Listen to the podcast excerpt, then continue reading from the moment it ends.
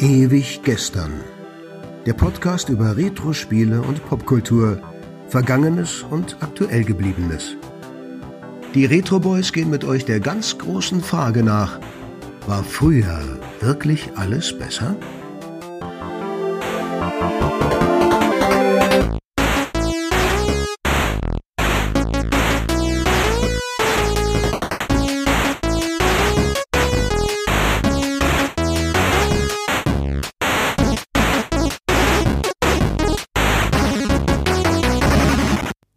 Willkommen zur zweiten Folge vom Ewig Gestern Podcast. Wir sind die Retro Boys. Ich bin Tobi, neben mir sitzen Philippe und Markus.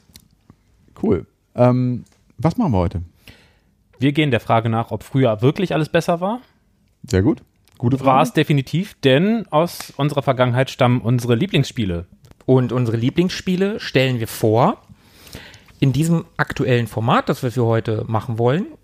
Jeder von uns hat ein Spiel mitgebracht. Das soll eine kleine Serie werden. Jedes Mal stellt jeder ein Lieblingsspiel vor. Wir erzählen ein bisschen was darüber, wollen das Ganze ein bisschen diskutieren, euch ein paar Infos mitgeben im besten Falle. Nein, im allerbesten Falle wollen wir euch dazu bringen, diese Spiele zu spielen. Und äh, ich fange auch gleich mal an, wenn das für euch okay ist. Leg los.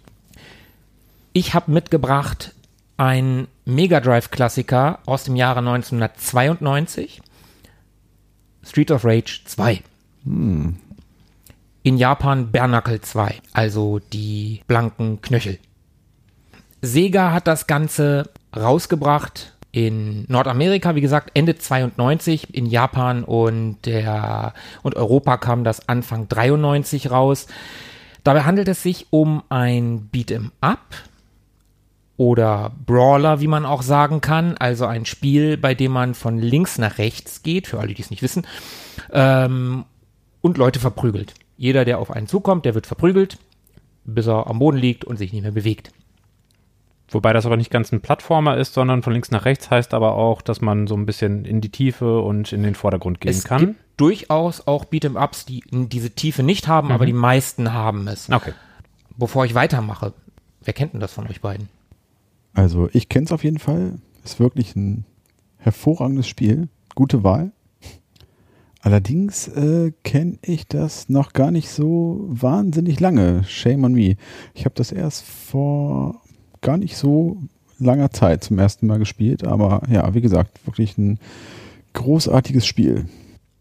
Es ist äh, von den Brawlern, die wir zusammen gespielt haben, zusammen beispielsweise mit Turtles Back in Time oder Golden Axe, gehört das zu denen, die richtig im, im Gedächtnis hängen geblieben sind, bei denen man klare Zuordnungen hat, ähm, wa was da geschehen ist, wie das äh, Design ist und wie, wie sich das, die Spielmechanik anfühlt. Alles andere wurde dann vielleicht manchmal ein bisschen generisch oder sehr, sehr nischenhaft, aber das gehört zu den herausragenden, herausragenderen Titeln. Wir stellen also fest, jeder im Raum, jeder im Podcast kennt das Spiel. Das macht es einfacher, darüber zu reden. Naja, vielleicht. Äh, das könnte bedeuten weniger Fragen. Egal, ich mache einfach mal weiter. Wie gesagt, Beat'em Up, Brawler, ich betone das auch so, Beat'em Up, weil in Deutschland und laut meinen Recherchen nur in Deutschland Beat'em Ups gerne als äh, also Spiele im Stile von Street Fighter 2 oder ähm, ähm, Tekken, Mortal Tekken, Kombat. die werden in Deutschland oder wurden früher in Deutschland gerne fälschlicherweise als Beat'em Ups bezeichnet. Also fälschlicherweise, was heißt fälschlicherweise? Aber im Rest der Welt heißen Beat'em Ups einfach Spiele wie Streets of Rage oder Final Fight. So viel dazu. Das Ganze ähm, ist von einem ja, relativ namhaften Team bei Sega gemacht worden. Ähm, der Produzent des Ganzen war Noriyoshi Oba. Der produzierte unter anderem für Sega Wonderboy in Monsterland auf dem äh, Master System und The Revenge of Shinobi auf dem Mega Drive. Das waren Starttitel, also doch ziemliche Klassiker. Ähm, die Musik, wo wir bei einem der Kernpunkte schon relativ früh sind. Ähm, wir kommen aber jetzt schon zur Musik, weil wir jetzt gerade beim Team sind, ähm, ist von dem großen Yuzo Koshiro, der ähm, einen Soundtrack hingezaubert hat. Der sucht seinesgleichen. Das ist einer der besten Gaming-Soundtracks, die es gibt, vor allen Dingen äh, aus der 16-Bit-Ära. Ein ja, ich würde mal sagen, Techno angehauchter Soundtrack mit Funk-Elementen, mit ähm, der reizt das Mega Drive einfach aus. Die wussten, was sie tun. Der Yuzo Koshiro war erfahren, der hat auch den Soundtrack zu Streets of Rage 1 gemacht und auch zu The Revenge of Shinobi. Ähm, fantastischer Soundtrack und ähm, um euch einfach mal einen Einblick zu geben, wie toll der Soundtrack ist, spiele ich einfach mal einen Track an. Ähm, Dreamer? Dreamer? Dreamer. Dreamer. Nehmen wir das. Wir nehmen. Dreamer.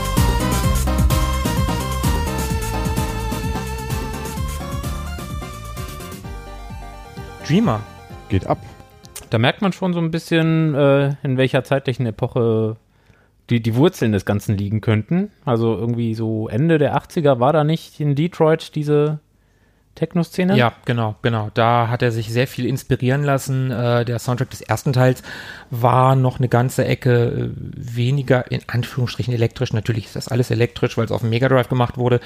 Ähm, das Mega Drive ist soundtechnisch relativ limitiert, außer für die, die wissen, wie man mit dem Ding umgeht. Ähm, da ist ein Hilfschip drin, der eigentlich fürs Master-System, für die Abwärtskompatibilität gedacht war. Und ähm, den haben die halt mitbenutzt, um weitere Soundspuren haben zu können. Ist irre. Also ich bin nicht ganz drin, wenn ich jetzt irgendwie vielleicht nicht hundertprozentig äh, richtig liege, kann auch ein mega äh, Master-System Sound, ein reiner Soundchip gewesen sein. Ich bin mir gerade nicht ganz sicher. Ähm, auf jeden Fall ist da was vom Master-System mit drin, den viele Programmierer halt nicht mit benutzt haben. Der Soundtrack kann gar nicht hoch genug gelobt werden. Also der kann gar nicht doll genug herausgestochen werden aus dem Ding. Äh, den es mittlerweile auch auf Vinyl. Und äh, wie wir alle wissen, was auf Vinyl herausgekommen ist, ist gute Musik. Das ist Gesetz. Ich habe tatsächlich neulich erst äh, mal gesehen, dass der Soundtrack sogar schon mal live performt wurde von jemandem. Ja, ja, also nicht von jemandem, sondern von Yuzo Koshiro. Okay.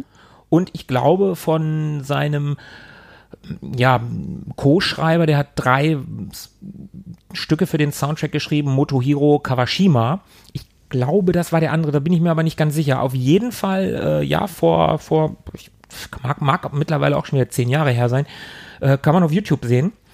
Ähm, wie da die beiden ja, mittelalten Japaner auf der Bühne stehen, im Hintergrund eine riesen Leinwand und äh, da Szenen auf Streets of Rage laufen.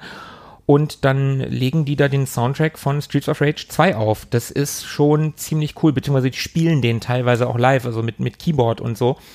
Was das wohl für Leute sind, die auf so ein Event gehen. Also ich meine, sind das äh, Fans von Streets of Rage, die genau wissen, wer da vorne steht, oder ähm, sind das einfach Leute, die auf irgendeine Elektroparty gehen. So oder so ist das ja bemerkenswert, dass entweder Leute von damals, die das Spiel damals gespielt haben, jetzt nochmal losgehen und irgendwo einen Club aufsuchen und dazu abgehen, oder Leute, die jetzt das Spiel kennengelernt haben und deswegen die Location aufsuchen und dazu abgehen, oder ob das Leute sind, die von dem Spiel keine Ahnung haben und trotzdem zu einem Videospiel-Soundtrack abgehen. Also egal, wie man es dreht und wendet, das äh, zeigt äh, schon, wie bemerkenswert die Qualität dieser Musik ist. Ja. Ja, absolut, finde ich auch. Äh, habt ihr habt ihr vollkommen recht. Also wenn ich jetzt tippen würde, mutmaßen würde, dann würde ich sagen, der Großteil des Publikums weiß, dass da die Streets of Rage Musik läuft, was das für Mucke ist. Wahrscheinlich schon, ja. Kann man sich bei YouTube, wie gesagt, angucken, ist äh, relativ witzig, das zu sehen, also wie so ein, so ein Videospiel-Soundtrack live performt wird. Vor allen Dingen auch, also nicht live im Sinne von irgendeine Band oder so spielt man hat schon gehört, äh, spielt den Super Mario Soundtrack nach oder ein Orchester spielt den Super Mario Soundtrack nach. Nein, die Originalkomponisten äh, spielen sehr nah am Original oder wirklich originalgetreu äh, den Soundtrack, den sie selber geschaffen haben, auf der Bühne. Das ist, das ist, wie ihr sagtet, bemerkenswert. Okay, gehen wir weiter, gehen wir weg von der Musik. Eine Sache, äh, eine der Designerinnen des Spiels ist Ayano Koshiro. Das ist die Schwester äh, des besagten Yuzo Koshiro. Ähm, die war eine der Lead-Designerinnen des Spiels, also Lead im Sinne von anführend, also nicht Lied im Sinne von Song. Und das ist auch bemerkenswert, wie ich finde. Das Spiel kam, wie gesagt, Anfang der 90er raus. Eine Zeit, in der Videospiele noch hm, doller als heute eine Männerdomäne waren und da war einfach mal eine Frau im Führungsstab dieses Spiels. Eine Frau hat äh, dabei äh, dafür gesorgt, dass dieses Spiel, also unter anderem dafür gesorgt, dass dieses Spiel so geworden ist, wie es geworden ist. Und zwar ist das nicht ein unbedingt verniedlichtes Spiel oder so, was äh, rollenbildermäßig oder klischeemäßig rollenbildermäßig gut zu einer Frau passen würde, sondern es, es geht darum, mit der blanken Faust jemandem eins äh, aufs Gesicht zu geben. Mit dem blanken Knöchel hätte ich Mit dem fast blanken gesagt. Knöchel. Exakt, das meinte ich dann auch. Und, und äh, da irgendwie als Frau präsent zu sein, ist ähm, vielleicht an einer gewissen Stelle mutig. Wie, wie steht man zum Beispiel in der Gesellschaft da, äh, wenn man sich als Frau dafür interessiert und äh, sich darin engagiert? Ähm, andererseits ist es natürlich ein, ein Beispiel für, für das Aufbrechen von althergebrachten Vorstellungen. Ich glaube, da sind die Japaner uns ein bisschen voraus. Ich glaube, da ist Videospiel äh, doch weiter verbreitet und äh, ich glaube, da gab es mehr Frauen, Mädchen, die Videospiele gespielt haben. Aber man muss ja immer noch sagen, es waren Anfang der 90er. Ich glaube, es waren noch nicht so viele, wie, wie es heute sind. Da bin ich mir relativ sicher. Und äh, die gute Frau war ein riesen Street Fighter 2 Fan. Die hatte in ihrem, ähm, die hatten in ihrem ähm, Produktionsstudio, in ihrem, in ihren Büros, da wo die gearbeitet haben, hatten die ein äh, Street Fighter 2 Automaten, einen Arcade-Automaten stehen und äh, ja, wenn die nicht äh, an, an Streets of Rage 2 gearbeitet haben, dann hat die gute Frau äh, Street Fighter 2 gespielt. Ist äh, ja schon relativ witzig. Also das war eine Videospielerin oder ist vielleicht auch heute noch. Also äh, sie lebt ja noch, soweit ich weiß. Ähm, ja, genau, das fand ich persönlich recht, recht bemerkenswert. Kommen wir mal zum Spiel selber, würde ich sagen. Ähm, Beat'em Up habe ich jetzt schon mehrfach gesagt. Was ganz cool ist an dem Spiel, es gibt ganze vier Charaktere zur Auswahl. Der durchschnittlichste von allen, äh, so der Normalo, äh, Blue Jeans, weißes T-Shirt, blonde Haare, äh, muskulöser, drahtiger Oberkörper, nicht zu äh, stark, ist äh, Axel Stone. Der ist einfach Durchschnitt. Ähm, dann haben wir die obligatorische Frau, die muss natürlich auch dabei sein. Blaze Fielding, die ist ein bisschen schneller, dafür ist sie ein bisschen schwächer. Ähm, wir haben Eddie Hunter, Spitzname ist Skate in dem Spiel. Der ist erheblich schneller als die anderen, dafür aber auch erheblich schwächer als die anderen. Also der braucht mehr Schläge als äh, jeder andere der Charaktere. Ich glaube, der wird auch schneller gelegt, oder? Ja, der wird, genau, genau, weil der, der ist generell schwächer, also ne, in, in allen Belangen tatsächlich. Ähm, der kann aber dafür als einziger rennen, was ihm wiederum ein paar, paar andere ähm, Möglichkeiten gibt. Und dann haben wir noch Max Hatchet, äh, Spitzname ist Thunder. Das ist ein ähm, Wrestler, so ein, so ein Tier, so ein Riese, so ähnlich äh, wie Hagar, auch wiederum von Final Fight. Also die, die, ähm, die äh, Inspiration ist klar. Der ist ziemlich langsam, der langsamste von allen, dafür ist er der stärkste von allen. Also ähm, alles recht ausbalanciert. Eben mit wem man spielt, das äh, hängt sehr vom, vom persönlichen Gusto ab, sage ich mal. Ähm, ob man umso schneller Button mashen möchte oder ob man so ein bisschen tankmäßig äh, alles umwalzen möchte im, lang, im langsamen Tempo. Genau. Ja, und wie vorhin schon gesagt, ähm, alles wurde verbessert zum ersten Teil. Die Grafik ist schöner, die Sprites sind größer. Ähm, jeder Gegner hat eine Lebensanzeige und hat einen Namen. Das wollte ich gerade sagen. Das ist super cool an dem Spiel, dass die Gegner tatsächlich einen Namen haben und Also die begegnen einem im Laufe des Spiels, glaube ich, immer wieder, auch Mhm. wenn man die einmal verprügelt hat.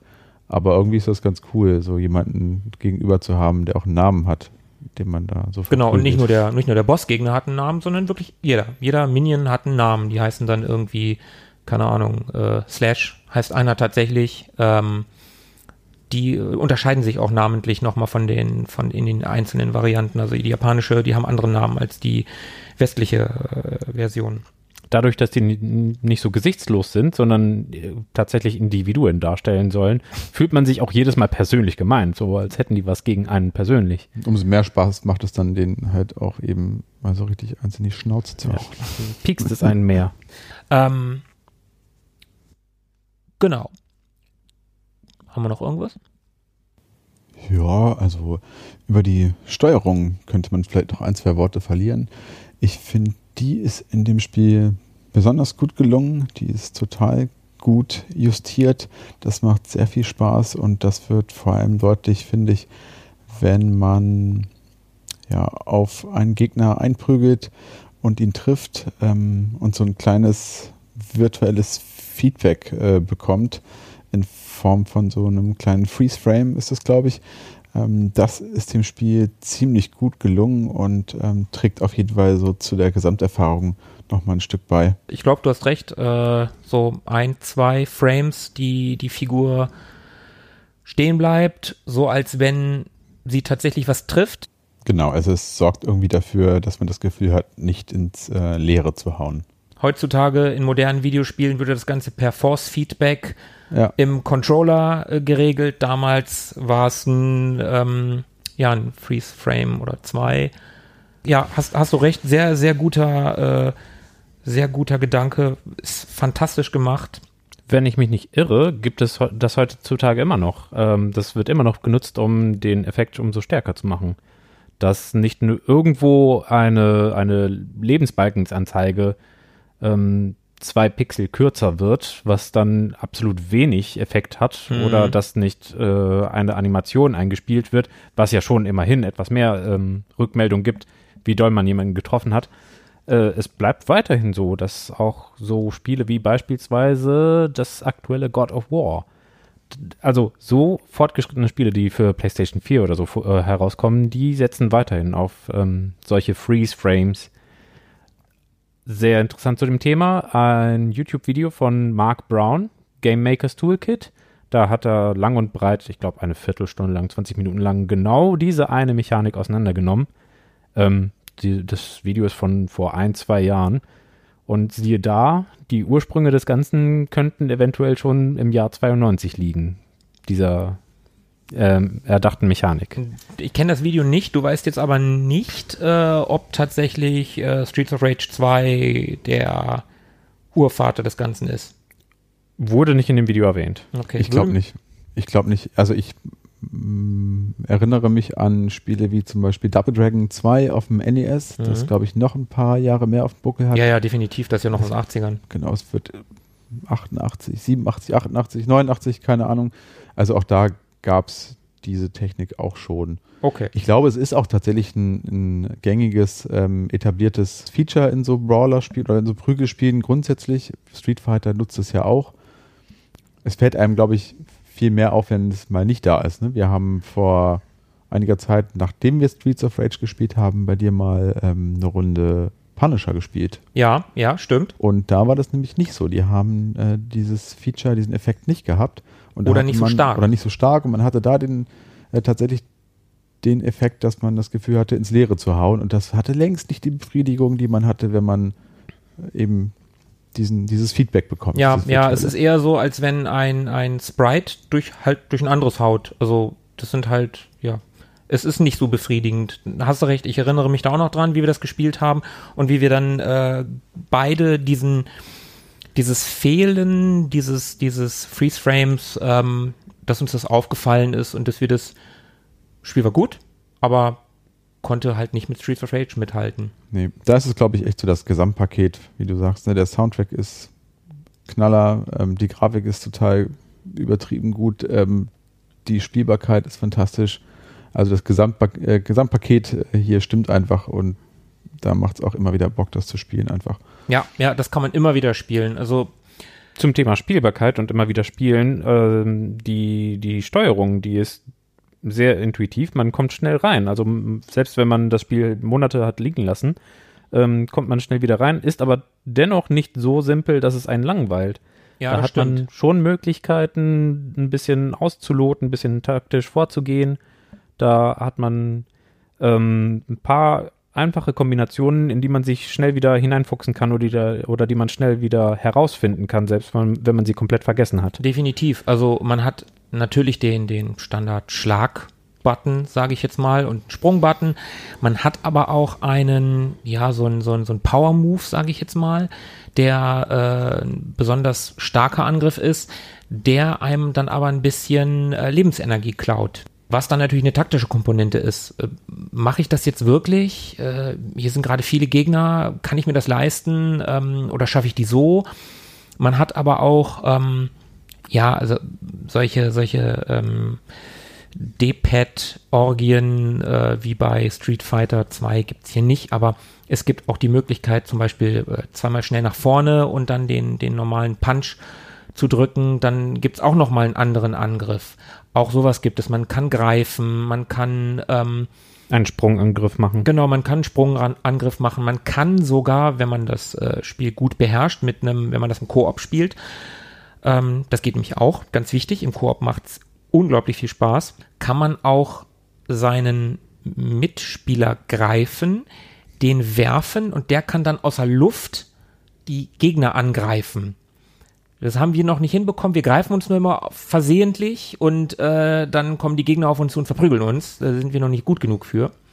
Okay, so ein Tag-Team-Move irgendwie. Genau, genau. Es gibt da tatsächlich Tag-Team-Moves. Also, das ist zwar ein, ein simples Beat'em-up von, von Anfang der 90er, aber es hat ein paar Dinge, die dem Ganzen Tiefe geben, die dem, die der Spielmechanik Tiefe geben. Also, ähm, spielerisch ist das schon ganz groß.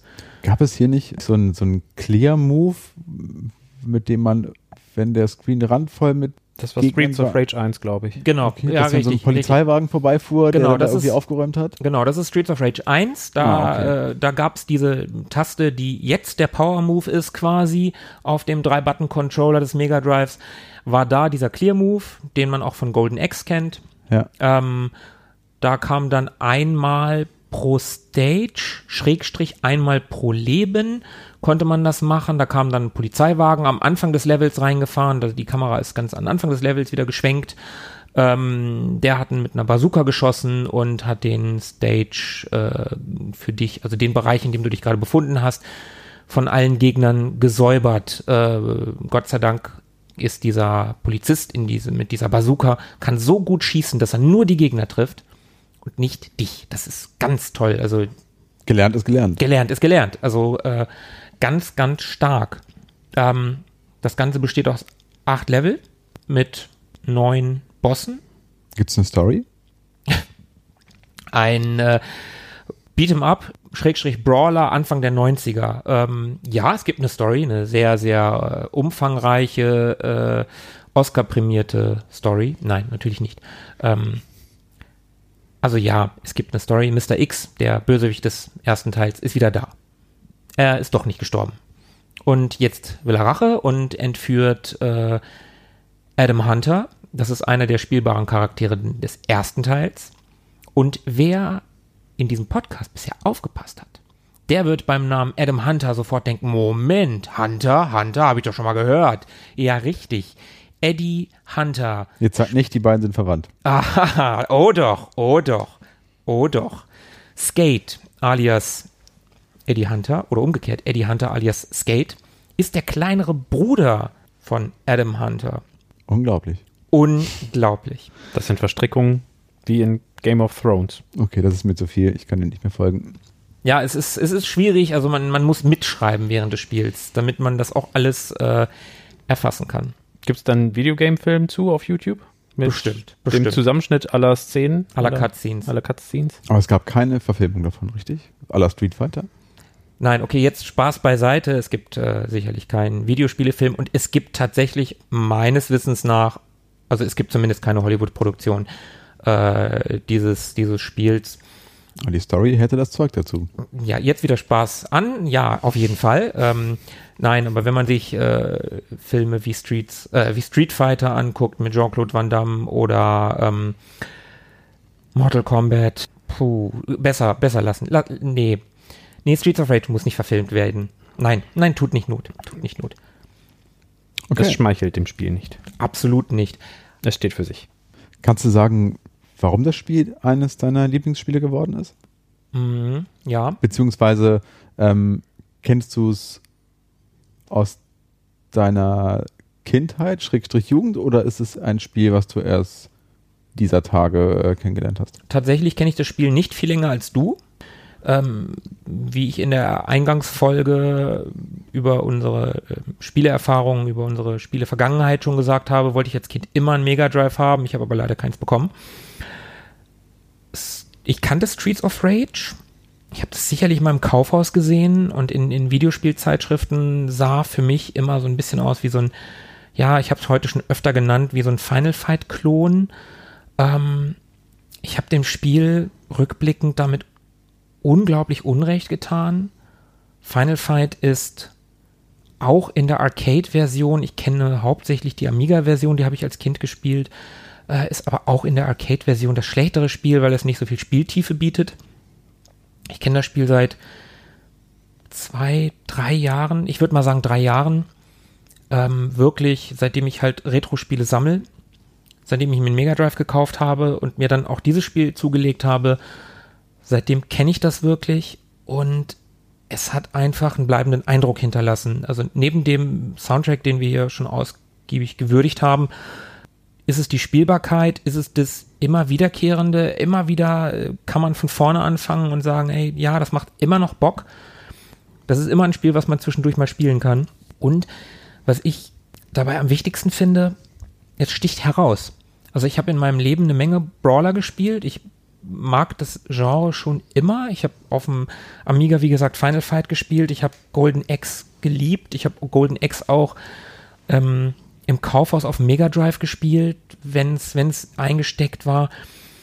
Ich habe ähm, aber auch später in 3D ähm, Final Fight, was übrigens mal fürs Saturn als äh, Streets of Rage 4 angedacht war, was dann aber von Core Design, glaube ich, war es, ähm, übernommen wurde und dann zu äh, Fighting Force umgebaut wurde. Also es hieß dann einfach anders. Äh, war ein 3D-Prügelspiel. Also auch da habe ich, habe ich, ähm, habe ich äh, Brawler gespielt. Also ich liebe das Genre schon immer, aber viele Spiele sind halt gleich. Man läuft von links nach rechts, prügelt alles nieder. Ja, und das war's. Und, genau ähm, richtig eigentlich. Genau richtig eigentlich. Das macht ja auch Spaß. Das ist ein, das ist ein, ein cooles Konzept. Äh, das Setting, je nachdem, was man spielt, ob man Punisher spielt, ob man Alien vs. Predator spielt oder Final Fight nochmal erwähnt, ähm, andere Settings, das macht Spaß. Aber Streets of Rage ist das eines der wenigen Spiele aus diesem Genre, zu dem ich immer wieder zurückkehre. Weil es nicht so fließbandartig ist. Es ist nicht immer dieselbe Bewegung, nicht die eine Daumenbewegung, die man hat, sondern man kann ein bisschen variieren und spielen. Ja, genau. Ja. Und ja. nicht arbeiten. Und das ist schon einer der Gründe, warum ich dieses Spiel ja doch ähm, als eines meiner absoluten Lieblingsspiele bezeichnen würde. Und das, obwohl ich es erst, ja, wie gesagt, seit zwei, drei Jahren kenne, es damals verpasst habe, ähm, was meines Erachtens sehr, sehr für die Qualität dieses Spiels spricht. Das ist ja auch schon einfach ein cooles Genre. Das finde ich zumindest äh, im Collabo-Mode erst so seine volle Stärke ähm, entwickelt weil das macht schon einfach Bock, dort gemeinsam irgendwie vorzugehen und ähm, taktisch ein bisschen quasi aufeinander aufzupassen und sich extra Leben oder Energie oder sowas zuzuschieben und einfach, ja, gemeinsam irgendwie dort Gegner zu verprügeln. Und ich mag auch so normale andere Prügelspieler, One-on-One-Geschichten äh, wie Street Fighter oder Mortal Kombat und dergleichen. Aber ja, mehr Spaß kommt dann doch auf, wenn man tatsächlich gemeinsam spielt. Ja, absolut, absolut. Finde ich auch. Miteinander äh, finde ich persönlich auch spaßiger als gegeneinander. Das ist vielleicht das Alter. Es ist auch einfach so kommunikativer. Da versucht man sich nicht eins auszuwischen, was vielleicht witzig sein kann, aber da, da teilt man nicht so viel, sondern teilt aus. Und wenn man miteinander was geschafft hat, dann ist es ein ganz anderes verbindendes Gefühl. Ja, sehr schön. Ähm, ja, das war äh, von meiner Seite aus Streets of Rage. Cool. Haben wir irgendwas vergessen? Wenn wir, wenn ihr jetzt keine Fragen mehr habt, dann äh, würde ich das Ganze an einen von euch abgeben. Ihr habt bestimmt auch irgendwie ganz tolle Spiele mitgebracht.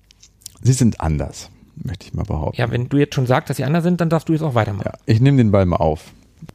Und zwar wechseln wir das Genre. Ich habe ein Shoot'em Up mitgebracht aus dem Jahr 93 von Sensible Software. Und zwar ähm, ist das Cannon Fodder. Ähm, ich habe es auf dem Amiga gespielt. Ähm, ihr kennt es sicherlich auch, nehme ich an. Ja, ja, absolut. Von Absolut. Bildern. Absolut. Äh, damals, tatsächlich damals auch auf dem Amiga gespielt. Äh, fantastisches Spiel.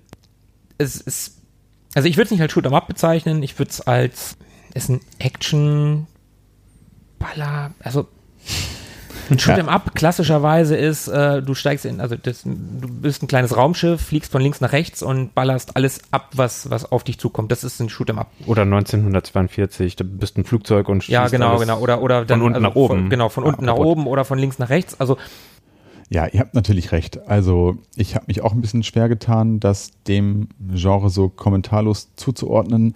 Und ich habe mir im äh, Vorfeld ein paar alte Reviews angeschaut und durchgelesen. Und da läuft es tatsächlich unter Shoot'em Up meistens. Allerdings oft auch mit dem Zusatz ähm, enthält taktische Elemente. äh, darf ich einmal ganz kurz zwischen? Ich habe ich hab's einfach gerade mal, ich habe einfach gerade mal Wikipedia angesch angeschmissen. Ähm, Genre Echtzeitstrategiespiel.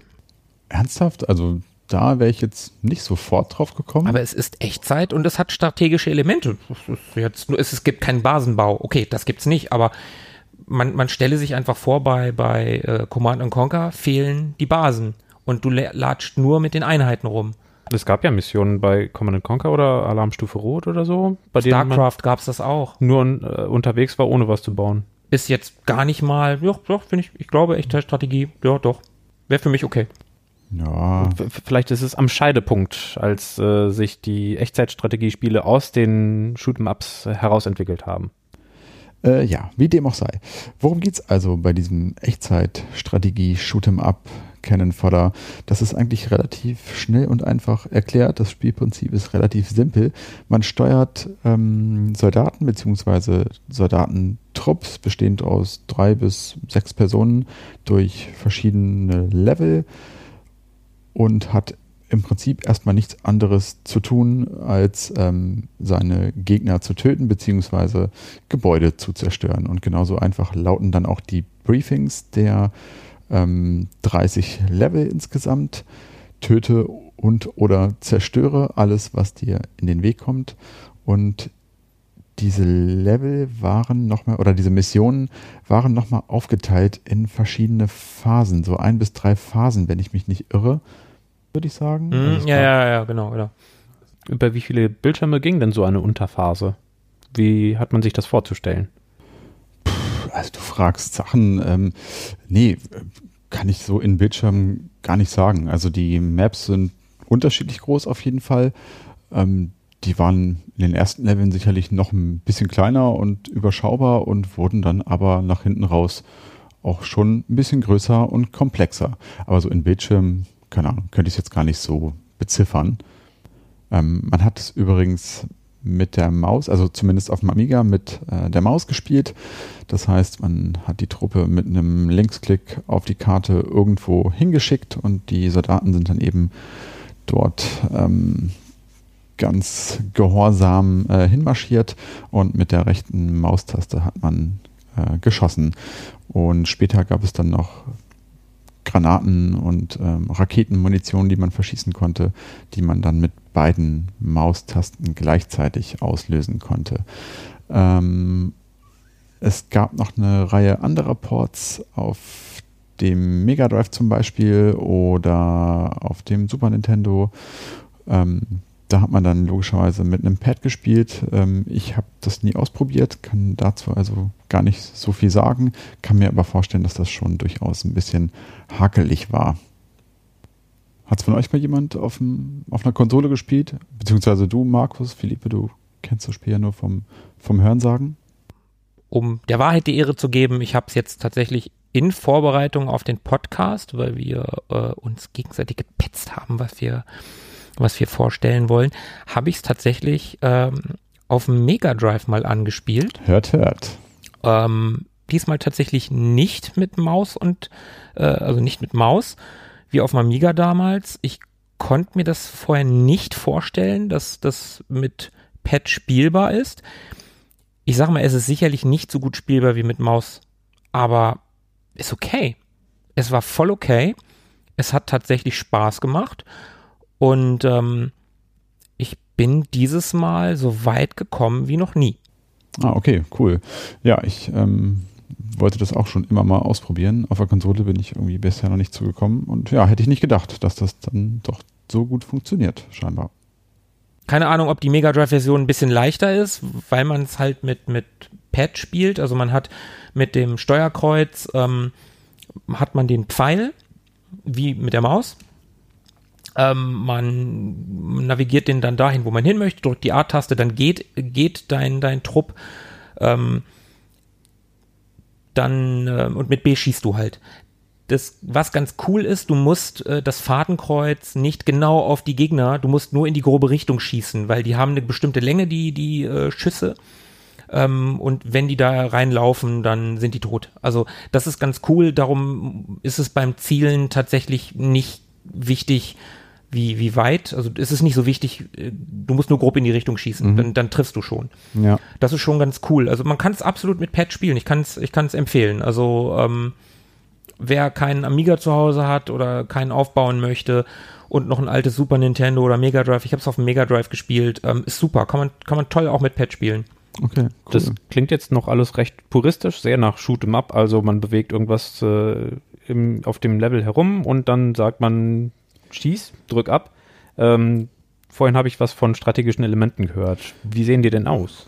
Ja, äh, schön, dass du fragst. Ähm, genau, die sahen so aus, ähm, dass du deinen Trupp aufteilen konntest. Also ich hatte ja gesagt, man steuert da so einen Trupp von Soldaten von drei bis sechs äh, äh, Personen und man hatte die Möglichkeit, irgendwann im Spiel an beliebiger Stelle, wann man wollte, diesen Trupp aufzuteilen. Das heißt, wenn es mal brenzlig wurde oder man nicht genau wusste, ähm, was wird da äh, auf einen zukommen, was erwartet mich da hinter der nächsten Ecke, ähm, konnte man die Truppe aufteilen und ein paar äh, Soldaten stehen lassen und mit ein, zwei Männern dann zunächst mal vorstoßen, um einfach nicht den gesamten Trupp zu verlieren. Und die übrig gebliebenen Soldaten, also die, die man halt gerade nicht gesteuert hat, die wurden dann für die Zeit von einer KI gesteuert, die jetzt nicht besonders intelligent war, aber die zumindest dafür gesorgt hat, dass die Soldaten nicht komplett schutzlos äh, dort rumstehen mussten. Und man konnte die Truppe natürlich dann auch später wieder zusammenführen, jederzeit. Ähm, ja, insgesamt kein wahnsinniges strategisches Feature, aber so schon irgendwie ganz nett, um bestimmte Situationen besser meistern zu können. Also konnte man in Echtzeit innerhalb der Phase ähm, einzelne herauslösen oder mhm. musste man das vor der Phase schon entscheiden? Nee, man konnte das tatsächlich innerhalb des, äh, der Mission tun und sie auch wieder zusammenführen. Mhm. Und ein bisschen Taktik gab es da schon. Also wenn man irgendwie auf so ein Gebäude zugegangen ist, äh, wo man wusste, okay, da kommen jetzt immer wieder Gegner raus, äh, dann konnte man gucken, okay, hier ist Wald, ich bewege mich da erstmal dran. Ähm, ähm, das habe ich jetzt beim, beim Wiederspielen auf dem Mega Drive halt extrem gemerkt, ähm, dass man, dass man, wie gesagt, ähm, irgendwie das versucht, das Gebäude zu flankieren und ähm, einen schnellen Vorstoß macht, eine Granate wirft und wieder wegläuft, um, um das Gebäude zu zerstören und solche Sachen, ist natürlich äh, Anfänge der Taktikspiele. Ich weiß nicht, wann kam Dune 2 raus auf dem, auf dem Amiga damals, auch sowas in, auch so in der Zeit, ne? Ja, auch 92, 93, sowas. Ähm, das, das war natürlich, das waren die Anfänge äh, dieses, dieses Echtzeitstrategie-Genres, in dem Fall noch, noch mit Shooter-Elementen. Ähm, aber leichte taktische äh, Sachen, also Gegebenheiten, würde ich halt schon sagen, dass es die gab. Ja, stimmt schon. Also wahrscheinlich ähm, wäre es ohne dieses Feature tatsächlich noch viel, viel schwerer gewesen, ähm, da durchzukommen. Und es war ohnehin schon extrem schwer. Also ging relativ ähm, easy los ähm, und wurde dann doch relativ schnell schon sehr, sehr schwer. Ähm, was das Spiel aus meiner Sicht auch noch auszeichnet, ähm, ist die Tatsache, ähm, dass sie da mit einer sehr großen Detailverliebtheit rangegangen sind. Also das zeigt sich so in Grafik und, und Soundeffekten. Also man muss sich das so vorstellen, man hat so eine isometrische Draufsicht auf das, äh, auf, auf das Geschehen und steuert da eben diese Truppe von Soldaten, die auch nicht viel größer sind als, als Lemminge, würde ich mal so sagen. Also nur wenige Pixel. Aber innerhalb dieser wenigen Pixel haben sie es geschafft, einen unheimlich hohen Detailgrad zu erreichen. Die sehen auch eher niedlich aus, so ein bisschen äh, comicartig schon fast, mit ein bisschen überdimensionierten Köpfen. Und ähm, wenn man länger nichts tut, also wenn man die Maus länger nicht bewegt, dann winken sie einem zu. Und ähm, ja, das ist irgendwie so ganz, ganz niedlich. Und auf der anderen Seite ist es aber auch sehr, sehr blutrünstig und brutal. Das heißt, ähm, man sieht da durchaus schreiende, blutende Soldaten am Boden liegen. Das passiert vor allem, wenn man ähm, die Gegner nur so ein bisschen getroffen hat, also mit so, einer Art, mit so einer Art Streifschuss. Dann liegen die da am Boden und ähm, ja, schreien ums Verrecken und bluten und warten im Prinzip nur darauf, dass man ihnen da den Gnadenschuss gibt. Ähm, aber das sieht schon alles äh, sehr, sehr nett und sehr flüssig animiert aus. Und ähm, ja, auch sonst ist die Grafik einfach, einfach schön. Ist schön gemalt, schön gepixelt. Und ähm, das zweite ist so der Sound äh, oder die, beziehungsweise die, die Soundkulisse. Also es gibt in-game keine Musik, sondern nur äh, Geräuscheffekte, Soundeffekte. Aber die sind sehr, sehr stimmig und sorgen für eine sehr, sehr dichte Atmosphäre. Das heißt, ähm, man ist so in den anfänglichen Levels in so einem Dschungelsetting und da hat man dann eben so typische Geräusche, irgendwie Grillenzirpen und ähm, irgendwelche anderen Tiere, die da aus dem Urwald äh, rufen. Und ähm, es gibt so Flussläufe, die dann natürlich so nett plätschern. Oder in späteren Leveln ist man dann in so einem ja, arktischen Setting mit Schnee und Eis und da hört man dann so den, den Wind äh, rauschen und dort gibt es Seelöwen, die dort Geräusche machen. Und ja, das ist schon alles ja, sehr nett, sehr schön anzuhören und sorgt für eine tolle Stimmung irgendwie. Aber auch spielerisch haben sie sich da einfach ein paar nette Features einfallen lassen.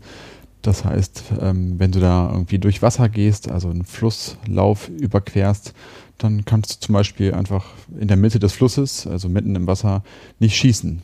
Was natürlich blöd ist, wenn äh, am anderen Ufer schon der Gegner wartet. Also ist grafisch auch äh, zu erkennen. Das Wasser ist äh, blauer, also äh, dunkler, wo man nicht schießen kann. Und in Ufernähe ist es so, äh, als wenn man das, das, äh, den Grund noch sehen könnte. Also man, man weiß, ab wann man schießen kann. Ähm, aber ja, auch das gibt es. Die Gegner sind übrigens total doof also äh, wenn, wenn man am, am Ufer steht äh, und die äh, schwimmen durchs Wasser, dann ballert man die ganze Zeit in deren Richtung und die rennen voll in deine Kugeln oder die schwimmen in dem Fall voll in deine Kugeln rein und wissen, also die können ja nicht aus dem Wasser heraus schießen. Dahingehend ist die KI ziemlich doof. Äh, ja, genau, doofe KI. Aber ja, irgendwie ein ganz netter Effekt trotzdem. Also im Fluss im Wasser schießen geht nicht. Oder wenn du Gebäude zerstören musst. Das heißt, da stehen ab und zu mal so, so Hütten, Baracken rum, wo laufend Gegner äh, rauskommen und die du eben sprengen äh, in die Luft sprengen musst. Und das kannst du halt ähm, mit einer Bazooka tun oder mit Handgranaten. Aber die springt man halt nicht einfach nur so in die Luft.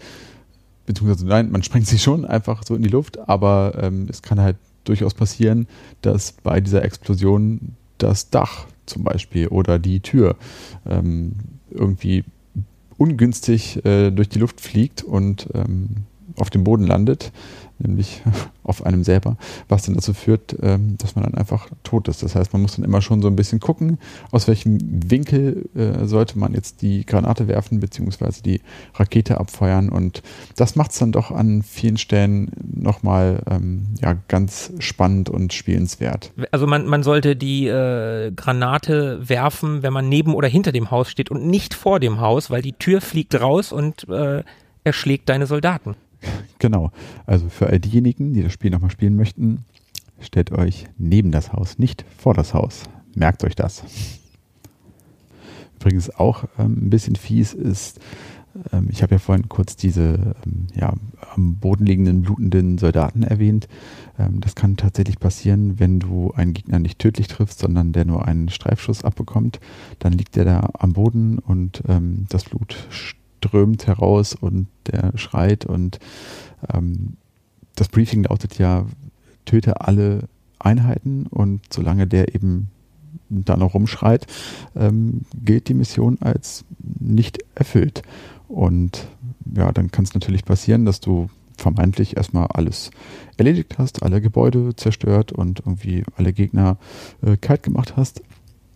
Ähm, aber eben diesen einen hast du vergessen und das Spiel macht dich darauf aufmerksam, indem du halt ähm, die ganze Zeit dieses Geschrei von diesem armen Kerl hörst und da musst du dann halt nochmal zurückrennen oder im Zweifelsfall diesen, diesen einen Überlebenden suchen und den dann tatsächlich nochmal ähm, oder dem nochmal den Gnadenschuss geben, sozusagen. Und der, der stirbt auch nicht, oder? Also der stirbt nicht von alleine. nee, leider nicht. Also ähm, die sterben nicht von alleine und äh, ja, da muss man dann leider nochmal ran. Ich habe da jetzt ein paar Mal äh, gespielt und das jetzt nicht oft passiert, aber irgendwann geht einem das Geschrei halt auch auf den, auf den Keks. Ja. Das klingt jetzt alles total furchtbar eigentlich, wenn man mal so drüber nachdenkt. Schon Vide sehr makaber, ja. Videospiele sind echt ganz schön schlimm. Und übrigens war die explizite Gewaltdarstellung in diesem Spiel auch mitverantwortlich dafür, dass das Spiel noch im Jahr seiner Veröffentlichung direkt auf dem Index gelandet ist. Also dürfen wir eigentlich gar nicht über das Spiel reden? Doch, dürfen wir. Denn lustigerweise wurde die Indizierung tatsächlich dieses Jahr im Juli wieder aufgehoben. Puh, oh, Glück gehabt. Also ich wische mir jetzt gerade eine Riesenladung Schweiß von der Stirn. Schade, ich habe mich schon drauf gefreut, da irgendwelche Pseudonamen zu, zu nennen, so Canyon-Schnodder oder so. nee, nee, das ist äh, Gott sei Dank nicht notwendig. Ähm, jetzt ist hier gerade das Wort makaber gefallen ähm, und eine Sache, für die Cannon Fodder definitiv bekannt ist, ist die Art und Weise, wie das Spiel mit dem Thema Krieg und Gewalt umgeht. Und das zeigt sich ähm, an einer Stelle ganz besonders. Und zwar ist es so, dass vor jeder Mission ein Kasernentor zu sehen ist. Und vor diesem Kasernentor ähm, bildet sich eine lange Schlange von Rekruten nach und nach. Und ähm, je nachdem, wie viele Soldaten für eine Mission erforderlich sind, werden diese dann eben eingelassen. Und diese schiere Menge an Soldaten vor dem Tor ähm, ja, ist schon so ein bisschen ein Verweis auf den Titel des Spiels Cannonfodder. Das heißt, ähm, ne, die warten im Prinzip darauf, in den Krieg ziehen zu können und als Kanonenfutter verheizt zu werden. Und diese Soldaten tragen tatsächlich auch ähm, individuelle Namen und ähm, nach einer bestandenen Mission sieht man in einer Sequenz die gefallenen Soldaten, also die werden namentlich erwähnt und ähm, man sieht aber auch die im Rang aufgestiegenen Soldaten, also diejenigen, die die Mission ähm, erfolgreich äh, beendet haben.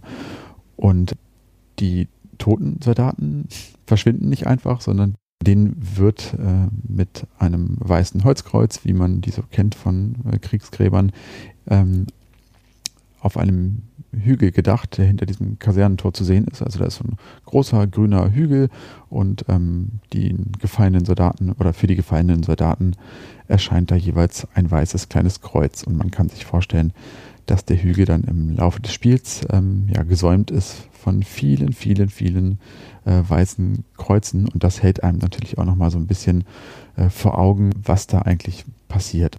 Also was da einfach für eine Menge an Soldaten verheizt wird.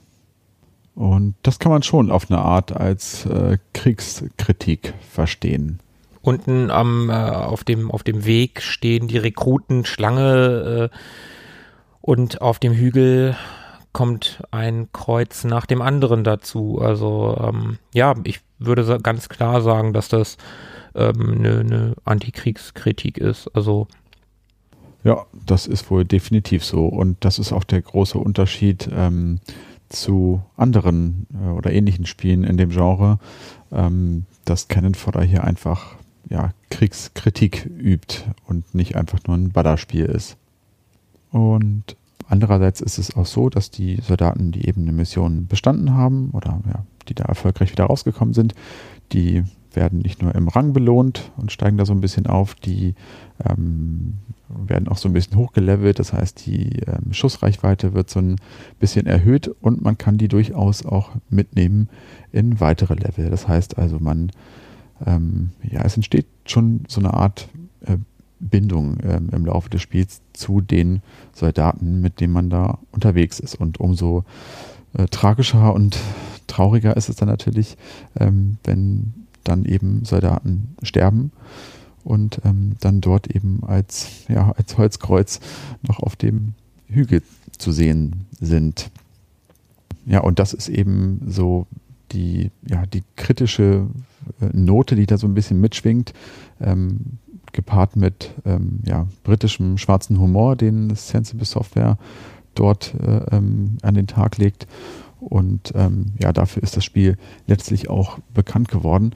Und ähm, unterstrichen wird das Ganze dann nochmal ähm, durch zwei Dinge. Zum einen ähm, ist es so, dass das Logo des Spiels, also das Logo ähm, aus dem Artwork auf der Verpackung, aber auch in dem Startscreen, ähm, also das, was man als allererstes sieht, wenn man das Spiel geladen ist, äh, geladen hat, dann ähm, sieht man eine Mohnblüte. Und diese Mohnblüte äh, steht in Großbritannien für ein Symbol, das an die Gefallenen des Ersten Weltkriegs erinnern soll. Und gleichzeitig ähm, nutzt ein englischer äh, Kriegsveteranenverband, also ähnlich wie hier die Kriegsgräberfürsorge, würde ich sagen, ähm, die Royal British Legion, die äh, nutzten diese Blüte als ihr Symbol.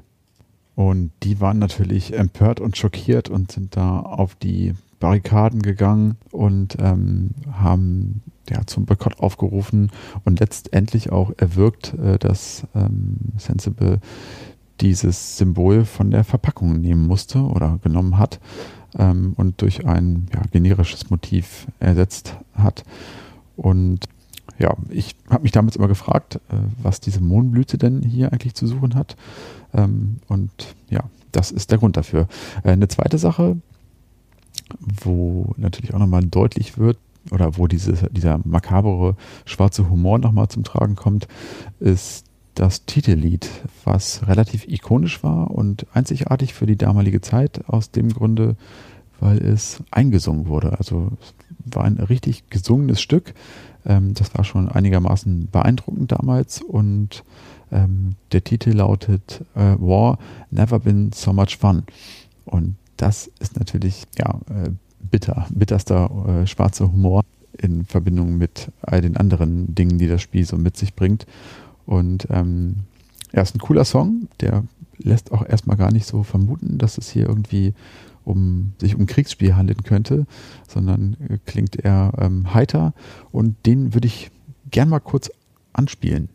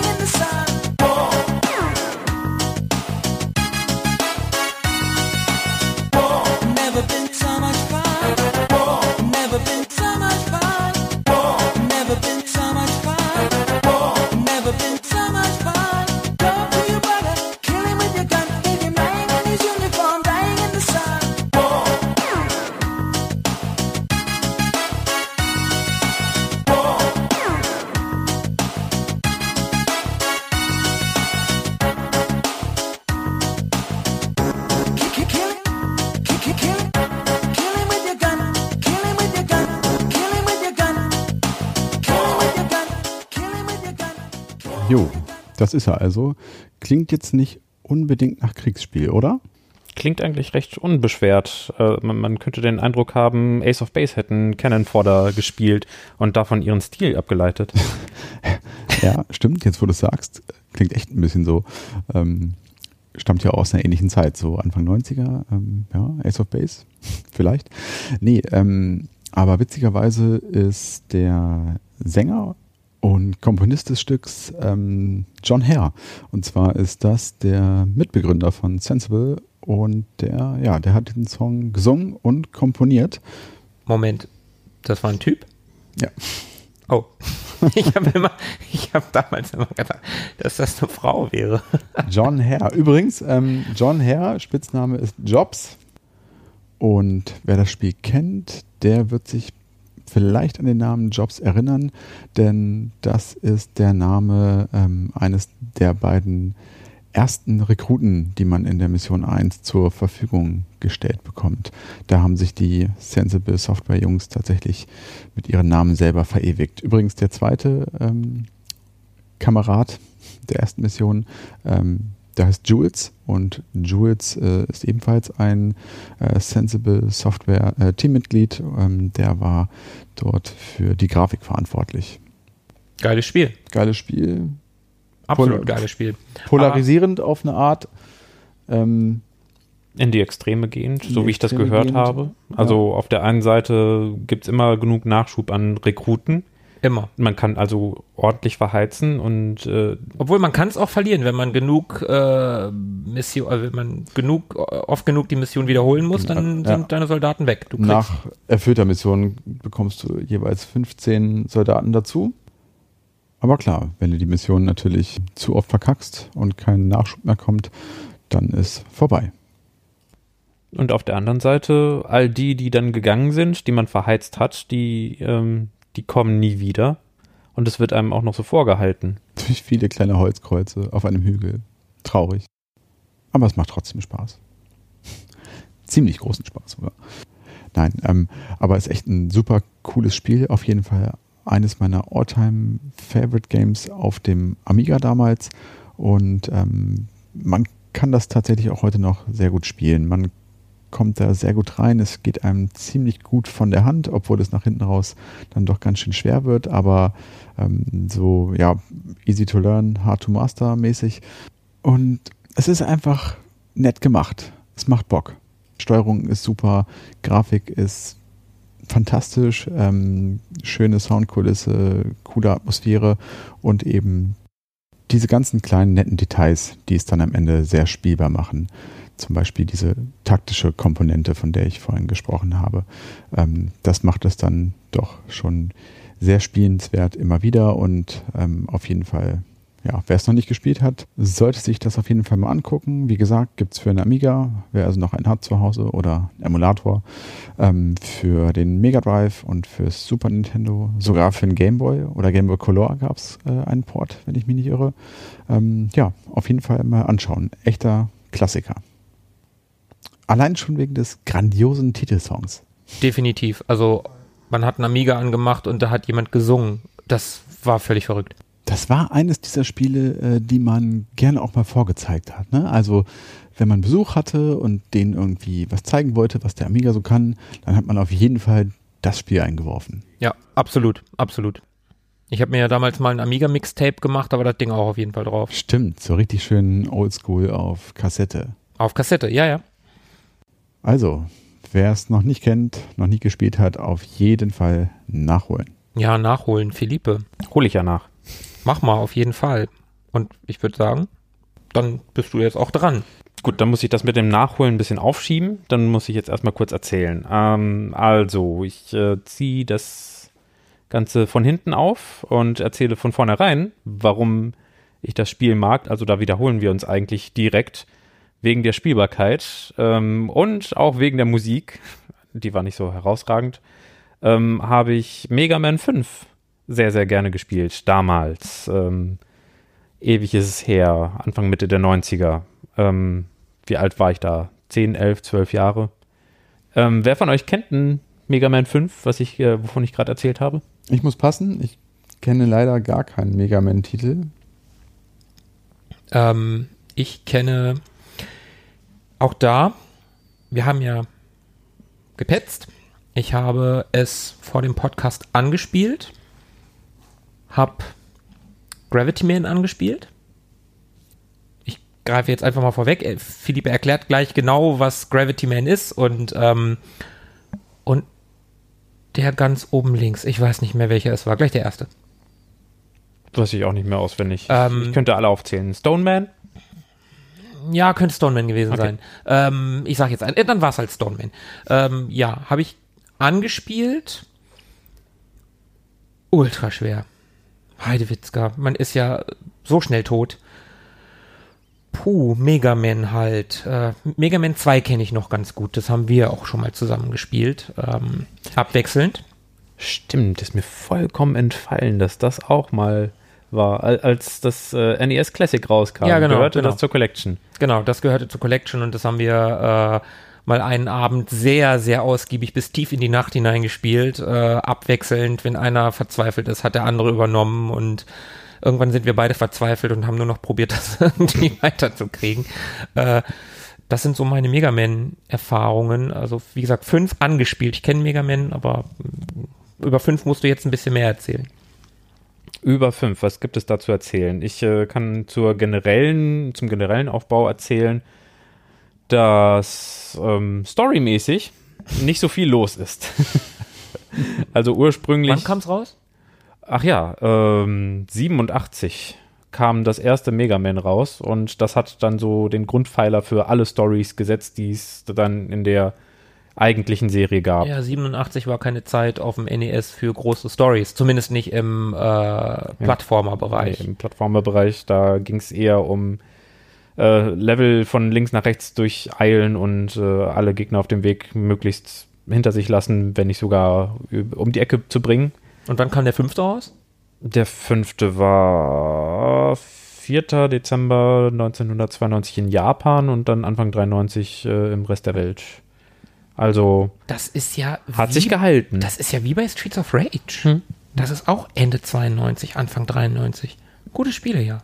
Ja, da ähm, fand die Spieleentwicklung ihren Höhepunkt anscheinend.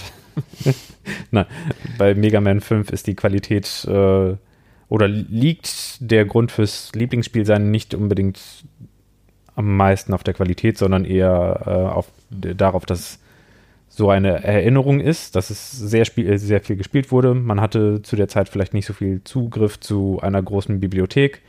Und wenn man die Wahl zwischen zum hundertsten Mal Super Mario Bros. 3 oder Excitebike mit eher monotonen Motorgeräuschen äh, oder Lunar Pool, einem Billardspiel auf dem NES lag, dann hat man sich dann gefreut, äh, dass es nochmal mehr Auswahl gab. Und Mega Man 5 hat, obwohl es nicht der stärkste Teil der Serie ist, ähm, mir gezeigt, was da möglich war an, an Videospielerlebnissen. Also ähm, hat viel Abwe Abwechslung geboten. Man hat gleich zu Beginn den äh, Zugriff auf acht verschiedene Levels, die thematisch super unterschiedlich sind, ähm, was das Ganze super kreativ und abwechslungsreich macht. Also ob man jetzt ähm, die Gravity Man Stage hat, in der man ähm, mit Schwerkraftspielen äh, zu tun hat, bei denen äh, die Wo man Schwerkraft plötzlich an der Decke geht. Das fand ich ganz cool. Genau. Also man, man geht an der Decke ab einer bestimmten Schwelle und springt von der Decke runter, also Richtung, Richtung unten. Und ab der nächsten Schwelle war es dann so, dass, ähm, dass man wieder unten war und nach oben sprang und das So wie es wechselte normal sich ist. immer ab. Ja. Ähm, beim Endgegner war es dann so, dass der quasi mit Fingerschnipp die äh, Schwerkraft hat wechseln lassen können. Also das ging dann immer weiter in der Art, in dem Level. In anderen Levels hatte man eben Wasser als äh, Element und es spritzte aus allen Ecken und man fuhr Jetski und äh, man hatte viele Wassergegner. Im nächsten Level hatte man es mit einem Zug zu tun. Das sah ein bisschen aus wie Starlight Express. Der Endgegner war tatsächlich so ein Zug, der auf einen zugedasht ist. Ähm, dann gab es äh, ein Level auf einer lunaren Krater, äh, Kraterlandschaft. Also War das Alles Mögliche. Starman? Mhm, genau, Starman. Waren diese ähm, Einstiege unterschiedlich schwer? Die waren schon unterschiedlich schwer. Äh, also da gab es Levels, die einem oder die etwas anfängerfreundlicher waren, die etwas standardisierter waren. Also das Zuglevel war zum Beispiel nicht mit so vielen Besonderheiten ausgestattet wie eben das Gravity Man Level oder das Starman Level. Da musste man immer aufpassen, wie man springt, in welche Richtung man springt. Man musste umdenken, die Mechanik wurde auf den Kopf gestellt. Und dann gab es eben andere Levels, in denen die Mechanik relativ simpel blieb, die ähm, Gegner eher konventionell waren. Und dann gab es eben Levels, bei denen die Gegner etwas schwieriger wurden. Ich glaube, beim Stoneman äh, Stage war es so, dass da lauter nervige, große ähm, Tiger unter. Nee, gar nicht. Das war Napalm Man. Bei dem traf man ständig auf große Tiger, die mit großen Sprüngen auf einen äh, zukamen und dann ist man da mit seinem Blaster echt schwer gegen angekommen, wenn man den nicht immer durchgehend geladen hatte. Ein, eine Neuerung in der Mega Man-Serie, das war erst, glaube ich, ab, ab Teil 4 möglich. Vorher konnte man den nicht in der Form laden, wie es äh, in den Teilen, in den späteren Teilen dann möglich war. Also ich habe jetzt, hab jetzt von großen Tigern, Napalm, lunaren Welten und ähnlichen Dingen gehört. Ähm, gab es auch hier die Frage, eine Story? Die Story. ähm, ich frage. Dr. Light äh, und Dr. Wiley waren mal Kollegen, Wissenschaftlerkollegen und ähm, haben sich der Robotik verschrieben. Und ähm, dann wurden eben verschiedene Roboter erschaffen. Roll ist äh, zum Beispiel ein Robotermädchen, was sich immer um Mega Man oder Dr. Light kümmert. Dann gibt es noch äh, Coil, den Hund und Mega Man selbst. Proto Man war der Vorgänger von, von Mega Man. Das ist quasi so wie Lore und Data. Dann hat man Proto Man und Mega Man. Ähm, jetzt wird's nerdig. Jetzt wird's, wir, wir, wir fangen gerade erst an, nerdig zu sein. also, aber Mega Man war nicht von vornherein Mega Man, denn Dr. Wily wollte mit seinen Robotern oder mit den Robotern, die er zusammen mit Dr. Light erschaffen hat, ähm, die Weltherrschaft an sich reißen. Also, wenn man schon die Macht hat, warum sollte man sie nicht nutzen? Dr. Light sah das überhaupt nicht ein, äh, wollte sich komplett abwenden von irgendwelchen gewalttätigen Handlungen und äh, Dr. Wily hat ein paar der Roboter umgebaut zu Kampfmaschinen und die einzige, die, die nicht umgebaut wurde, war Rock. In Japan heißt Mega Man Rockman. Und der wurde dann in den Kampf geschickt, um, um die Welt vor, äh, vor Dr. Wily und seinen Roboterherrschern zu retten. Ähm, aber warte mal. Ich habe ja nun Mega Man schon mal gespielt. Dr. Light. Ja? Mhm. Also Dr. Licht. Ja. Ne? Hat. Übrigens äh, im Ursprung in Japan Thomas Wright mit R am Anfang. okay. Das könnte erklären. Okay, Asiaten-Klischees werden erfüllt. Die können natürlich kein R aussprechen. Äh, wir entschuldigen uns bei allen Asiaten. Äh, wir wissen, dass das nur Klischees sind. Aber okay, der heißt Dr. Okay, dann, dann vielleicht nicht, aber wenn, wenn ich jetzt nur Dr. Light kenne und weiß, wie der aussieht, so langem weißem Rauschebart und ähm, äh, eben solches Haar. Und der erschafft Mega Man, den Erlöser. Äh, ist Dr. Light quasi Gott und sein Kumpan, der sich abgewendet hat, ist dann der Teufel? Der Luzifer? Und, und auch dann würde das Original passen. Also Right auf, auf, der, auf dem rechten Pfad sein. Ja, ja, ja gut. Ja, ja, aber wie, wie kommt der Willi ins Spiel? weil, äh, weil, also das englische Wort V-I-L-E ist, äh, oder evil, mhm. das sind beides Worte für böse.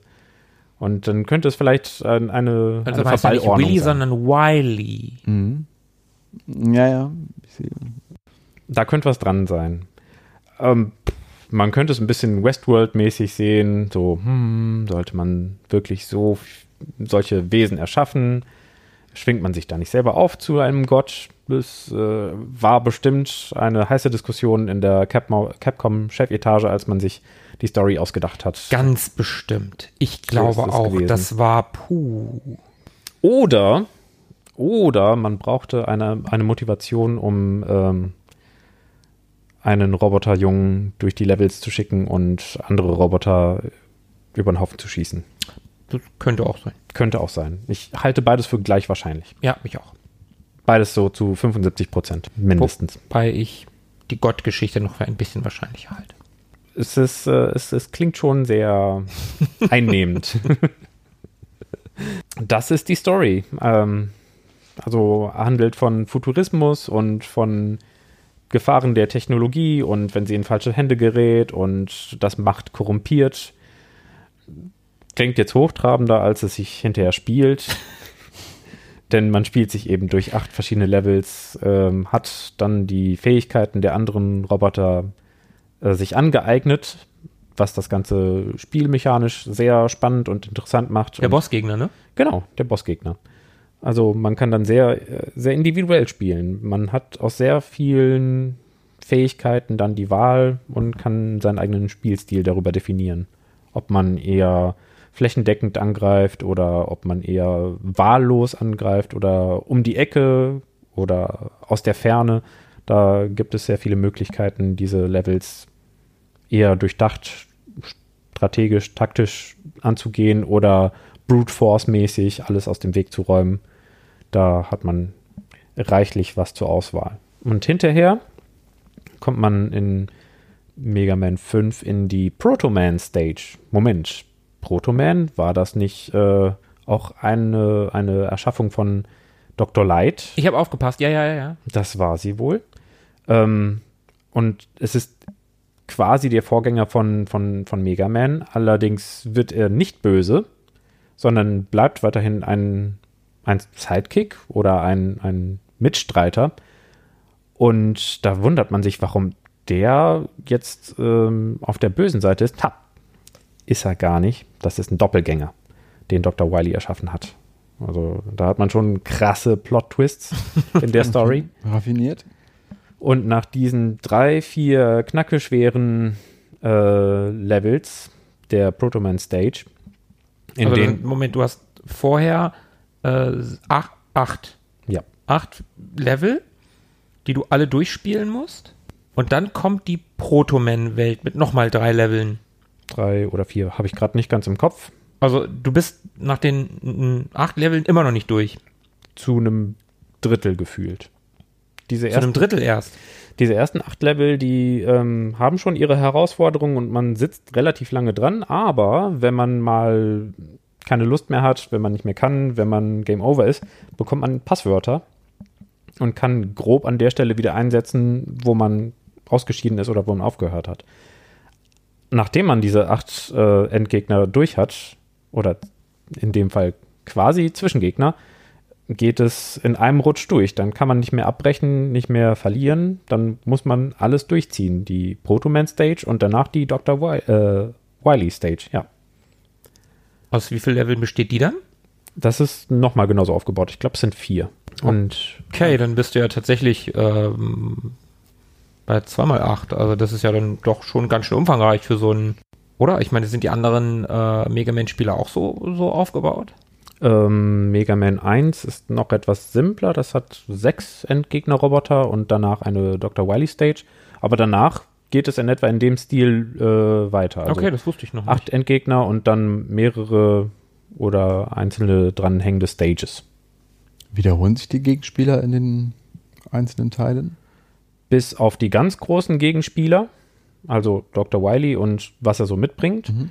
ähm, sind es immer wieder neue Fähigkeiten, Elemente, Eigenschaften, die die Roboter haben. Also da wird wirklich komplett frei gedreht und dann kann es sinnig oder unsinnig sein, was einem da für Fähigkeiten angeboten werden. Also es ist eine Spielwiese, bei der man sich selber ausprobieren kann. Die Entwickler wissen vielleicht gar nicht, wie spielmechanisch sinnvoll dieser eine Endspieler, äh, Endgegner ist oder dessen Waffe oder Fähigkeit. Äh, das soll der Spieler für sich herausfinden. Und dementsprechend gab es keine, keinen wiederholten Zwischengegner in den ersten sechs Teilen im NES. Also ich vermute danach auch nicht. Und du hast jetzt nicht weitergespielt, die Reihe? Bislang habe ich einmal in Mega Man X reingeschaut, aber da muss ich mich nochmal reinfuchsen. Ja, es gibt ja dann noch eine ganze äh, Reihe an weiteren Spielen. Ne? Also ja, die X-Reihe, äh, Zero-Reihe. die Zero, die genau die Zero-Reihe, die ähm, die klassische Mega Man-Reihe wurde ja auf dem Super Nintendo fortgeführt mit zwei Teilen, glaube ich, sieben und acht. Hm. Und neun kam dann für die PlayStation 3, Xbox 360 Generation, aber im 8-Bit-Style, genauso wie 10. Und jetzt vor kurzem kam 11 raus, das dann in 2,5D, glaube ich. So Cell, Cell Shading Ja, ja, und genau, so, Polygon. so, so ein komplett neuer Stil, Mhm. wo ich nicht weiß, was ich davon halten soll, muss ich sagen. Also 8-Bit, okay, aber hätten sie auf jeden 16-Bit-Style nochmal machen können. Ich finde, die 16-Bit-Spiele sahen schon ganz schick aus. Das taten sie in der Tat. Also auch die X-Teile sahen, sahen gut aus, waren, waren schöne Spiele. Ob die sich alle so gut spielen, weiß ich nicht genau, aber ähm, Das gut sahen ist, sie aus. das ist eben das Ding. Also die, die Steuerung von Mega Man 5, die fand ich extrem sauber. Da hat alles gesessen, da hat nichts gewackelt, äh, nix gewackelt, alles hatte Luft. Man hatte super Kontrolle über die Bewegung, da ist nichts ausgefranst, ausgeleiert, es gab keinen Lag oder so. Die Sprünge waren total gut ähm, auf den Punkt zu bringen. Man konnte sehr gut auch den Dash einsetzen, also die, auf dem Boden rutschen, wenn man nach unten und A gedrückt hat. Das, gab es auch nicht von Anfang an, oder? Nee, das kam erst später in der Reihe. Und ansonsten schießt man irgendwie Raketen aus seinem Kanonenarm. Äh, aus seinem Waffenarm kommen entweder kleine Energiepulse oder wenn man den Arm aufgeladen hat, dann kamen eben größere Energiepulse raus. Das war die Standardwaffe, die nicht aufgebraucht werden konnte. Und ansonsten konnte man immer im Spiel schnell durchwechseln, also ins äh, Pausemenü einmal kurz die Waffe wechseln und dann war man instant sofort wieder an der Stelle, an der man äh, Pause gedrückt hat und dann konnte man mit irgendeiner anderen Waffe weiterspielen. Die haben sich allerdings in unterschiedlichen Ausmaßen aufgebraucht. Und das da waren dann die Waffen, die man von den Endgegnern bekommen hat, richtig? Exakt. Also sprich, im ersten Level hatte man nur seine, seine Energiewaffe, also da konnte man die Waffe logischerweise dann nicht wechseln. Richtig? Exakt, ja. Okay. Und ich, es gibt doch, wenn ich das nicht ganz falsch sehe, für die ganzen Mega Man ähm, eine, also für jeden Teil, eine empfohlene Reihenfolge, oder? Also, dass man sagt, okay, ähm, in dem Spiel gibt's einen Wassergegner und einen Feuergegner. Dann muss ich mich einmal durch den Feuergegner durchbeißen, damit ich dann den Wassergegner mit dem Feuer bekämpfen oder umgekehrt äh, bekämpfen kann. Dass ich so, ähm, bestimmte Waffen sind besonders effektiv auf bestimmte Bossgegner. Mhm. Das zieht sich ja irgendwie so durch die, durch die Reihe durch, Genau. oder? Ja, also es, wenn man danach geht, gibt es schon eine empfohlene oder vorgegebene Reihenfolge. Es ist aber auch alles so machbar und wirklich nach eigenem Gusto gestaltbar. Mhm. Also es gibt einige Waffen, die super nutzlos sind gegen Endgegner. Dann kann man alles mit dem Blaster meistern, aber wenn man an einem Gegner verzweifelt, dann ist es ganz gut, alle mal durchprobieren zu können, alle Waffen. Und dann weiß man fürs nächste Mal, ah ja, okay, wenn ich mir an dem die Zähne ausbeiße, dann kann ich auf die Waffe zurückgreifen, wird alles etwas einfacher.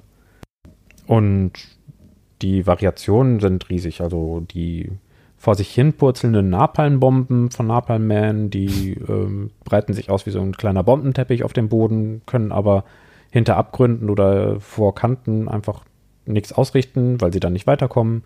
Dann gibt es noch die Riesenkristalle von Crystal Man, die man quer durch den Raum schießen kann, sogar durch kleine Öffnungen hindurch und dann im äh, Nebenraum ähm, zerspringen die Kristalle an, an der Wand und werden dann zurückgeworfen und können dann mehrere Gegner gleichzeitig treffen. Da gibt es verschiedene Möglichkeiten, das Ganze anzugehen. Es macht das Ganze auch sehr spannend auszuprobieren und einmal alles ausgespielt zu haben. Hast du es durchgespielt? Einmal habe ich es tatsächlich geschafft. Ich weiß nicht wie. also es muss in einem äh, in einem Videospiel Fieber passiert sein, dass äh, da immer noch irgendwo äh, irgendwelche Balken in, in der Energieanzeige übrig gewesen sind, immer so einer am Ende jedes Endgegners und dass man dann durchgestolpert ist. durch alle möglichen Levels, an allen Stacheln, die Insta-Death bedeutet haben, vorbeigekommen ist, über alle Abgründe perfekt hinweggesprungen ist, alle periodischen Hindernisse hinter sich gelassen hat, von keinem mit in die, in die Tiefe gerissen worden ist. Das war schon ähm, ein bisschen aufreibend, aber letzten Endes war es irgendwie machbar. Zu den ähm, Stacheln, du sagst, das ist ja ein Insta-Death. Mhm. Du hast ja ansonsten eine Lebensanzeige. Genau. Und äh, die Gegner droppen doch auch irgendwelche Kügelchen, mit denen du die wieder aufladen kannst, ne? Entweder die liegen in der in den Levels rum oder die Gegner droppen die. Oder man hat auch Reservekanister, die in den Levels rumliegen oder von einem kleinen ähm, Aushilfskoffer geliefert werden. So, so ein kleiner Roboterkoffer. Natürlich gibt es einen Roboterkoffer. Ja, natürlich. Und dann kann man da auch zusehen, dass man sich durch die Levels rettet oder taktisch seine äh, Reservekanister beisammen hält für die Gegner oder Stages, bei denen man ganz genau weiß, man kommt mit der Anfangsladung nicht durch, da Mhm. muss man nachladen. Ähm, du meintest ja, der Soundtrack wäre mitverantwortlich dafür, dass das Spiel eines deiner Lieblingsspiele ist. Ähm, wie sieht es damit aus? Ist der cool? Ist das was Besonderes? Der kann sehr gut im Ohr bleiben, ist schon originell, also es ist kein Standardgedudel oder es bleibt nicht bei einem Stil, sondern wechselt teilweise in einem Track selbst durch die Stile. Da kann ich die Musik vom Level von Gravity Man zum Beispiel anspielen. Ein Level, was ich schon sehr oft gesehen habe. Das war immer mein Einstiegslevel Vom NES kommt es. Ne? vom NES.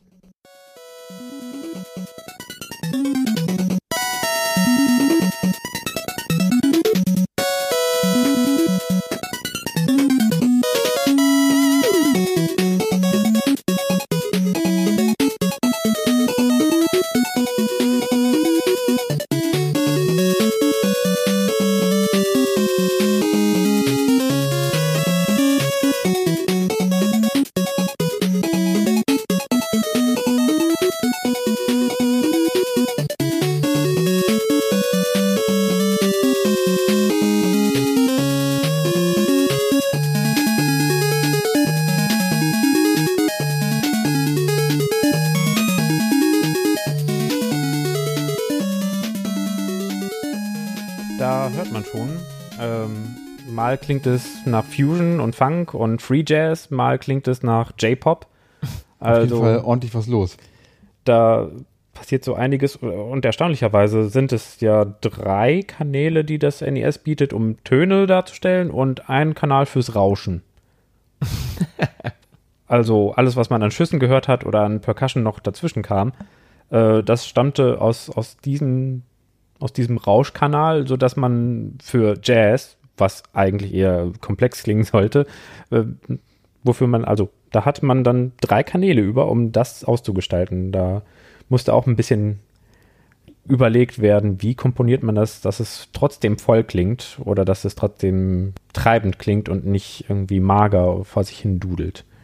Und dementsprechend fand ich das schon sehr ohrwurmig und gelungen und es hat die, die Stimmung hochgehalten. Nicht äh, wie vorhin erwähntes äh, Excite-Bike, was nur Motorenbrummen bot, was auf Dauer dann doch etwas frustriert hat. Beim Retro-Zirkel haben sich der Nils und der Martin mal einer Folge nur ähm, diesem Spiel Excite Bike gewidmet. Okay. Das, ja, gut. Warum nicht? Das nur nebenbei. Der Schwierigkeitsgrad von Excite-Bike hat natürlich auch äh, bei der Stange gehalten, wenn man den Ton ausgemacht hat und einen CD-Player angeschmissen hat. Bravo Hits Best Ja. of 92 oder so, dann glaub, war das In okay. der Zeit ähm, sagt auch die Qualität des Soundtracks nichts über den Spielspaß aus unbedingt. Also ich glaube, viele Spiele in der Zeit klangen gruselig, haben aber trotzdem unheimlich viel Spaß gemacht. Aber man erinnert sich an, an die Spiele mit gutem Soundtrack mehr, würde ich sagen. Also, äh, wenn Soundtrack treibend war, wenn Soundtrack Stimmung gemacht. hat. Stimmung gemacht hat, genau, dann, dann erinnert man sich auch positiver an das Spiel, würde ich sagen. diese Andersartigkeit, diese, dieses aus, außerhalb dieser Welt sein der ganzen Levels, die wirklich super fremdartig wirkten, obwohl sie teilweise Elemente aus unserer Welt genommen haben, aber so aufbereitet haben, dass man sich dachte, das kann es nirgendwo geben. Das wurde unterstützt durch äh, Musik, die eben nicht konventionell popmäßig daherkam, sondern alles Mögliche gut durchgemischt hat oder auch mal ähm, gegen den Strich gebürstet hat. Und vor allen Dingen für ein Spiel von 92, 93 für ein Kind, was ja noch gar nicht diese Erfahrung mit Musik hat, die man vielleicht als Erwachsener, als Musikinteressierter hat. Hm. Ähm, das ist ja auch nochmal eine, eine ganz andere Erfahrung für, für, für ein Kind, das dann irgendwie plötzlich Fusion und äh, irgendwelche Jazz-Elemente hört und damit halt so gar nichts anfangen kann, wenn der Vater nicht vielleicht gerade Jazz hört, aber ja. Da muss ich gerade an die äh, eine Szene aus der Sesamstraße denken mit den beiden Handpuppen-Aliens, die ähm, ein Radio finden und äh, sich ganz doll vor Musik gruseln, aber das äh, Rauschen total angenehm finden und dazu voll abgehen. Diese, diese Fremdartigkeit allein dieser Szene, die wird total gut rübergebracht in Mega Man. Okay, Mega Man und die Außerirdischen aus der Sesamstraße. Mhm, mhm. Okay, wir, äh, äh, ja. Radio, Radio, Radio. Die sich mit dem Rauschkanal für das NES wahrscheinlich zufrieden gegeben Genau. Die wären voll zu Excitebike abgegangen, hätten es immer lauter gedreht. Okay. Das war Mega Man 5. Ein Run-and-Gun-Plattformer mit äh, ordentlichem Schwierigkeitsgrad, sauberer Steuerung und Kreativität in Musik und Waffenausgestaltung. Und deswegen ist es dein Lieblingsspiel. Und ein bisschen Nostalgie. Nostalgie. Also sehr viel Nostalgie. Und ich glaube, das ist schon ganz cool, wie das zu steuern ist. Schon simpel, sauber. Äh, wie, wie sagtest du vorhin? Easy to. Äh, easy to learn, hard to master. Genau so ist es. Ich habe tatsächlich noch Mega Man 2 für den Game Boy ähm, auf meinem Pile of Shame rumliegen. Äh, das kommt davon, wenn man ähm, sich seiner Sammellust hingibt und irgendwie kauft und kauft und nie was davon spielt. Aber ja, das wäre jetzt ja mal ein Anlass, äh, das mal äh, anzutesten. Okay. Wir arbeiten unseren Pile of Shame ab müssen deswegen hier an dieser Stelle Schluss machen. Freuen uns schon auf die Folge übers Sammeln. Und die irgendwann mal kommt. Vielleicht als nächstes, vielleicht auch nicht. Wir werden sehen. Alles klar, in diesem Sinne sagen die Retro Boys Tschüss. Gute Nacht, man riecht sich. Ciao, ciao. Mögen die Retro Boys mit euch sein. Immer.